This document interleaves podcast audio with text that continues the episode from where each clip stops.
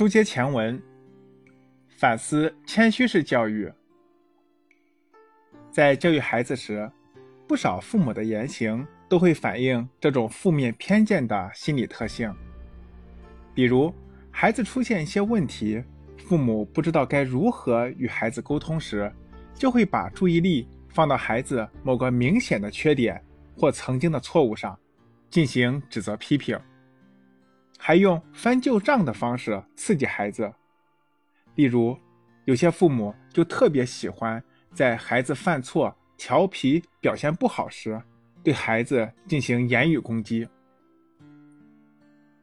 例如，什么都做不好，就知道吃，连这都做不好，以后还能干什么？你什么都不是，你真给我丢人！是个人就比你强，你笨得像猪一样。等等，这是典型的父母控制不了自己的情绪，在教育孩子上无能的表现，只能靠动用父母的权威肆意羞辱孩子。还有一些父母特别喜欢人前教子，动不动就在长辈面前或朋友家中，甚至在大庭广众之下教训孩子、批评孩子。这些父母可能是想用这种方式。让孩子为自己的错误或不够优秀的表现感到羞愧而自省，从而改正自己的行为。但这种做法明显不对。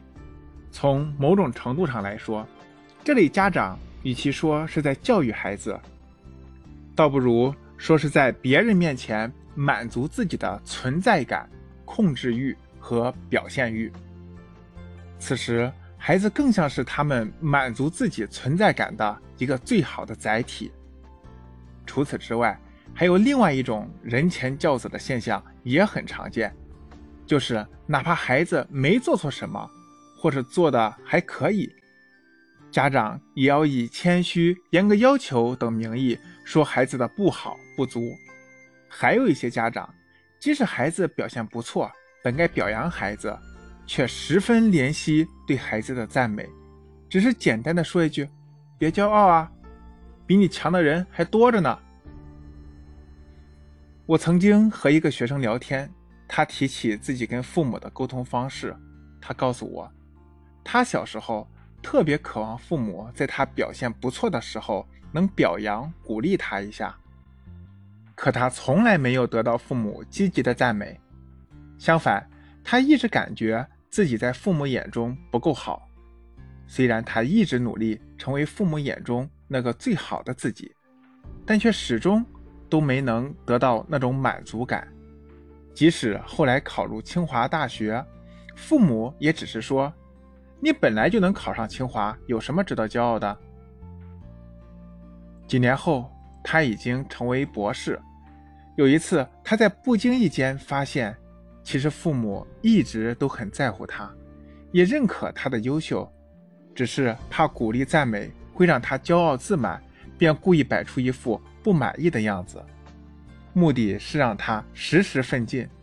他和我说：“当我知道了这个情况后，我不仅不感激他们，反而有一种怨恨感。”他也知道不应该怨恨父母，也理解父母那样做的目的。但无论如何都不能原谅他们对待自己的方式，这特别符合中国传统的教子之道，即谦虚式教育的价值观。从小就教导孩子不要骄傲，要谦虚，即使真的很优秀，也要藏住锋芒，不可张扬。在中国的教育环境与家庭文化氛围中，这种方式太典型、太寻常了。因为我们的文化传统中就有一种被称为“满招损，谦受益”的思想。古人的这句话虽然没什么问题，但很多家长却错误地理解了这句话的本意，更忽略了这句话的语境与时代适应性。他们宁愿在一种不确定或尚未发生的状态下定义最坏的结果，美其名曰防患于未然，进而像这位学生的父母那样教育孩子。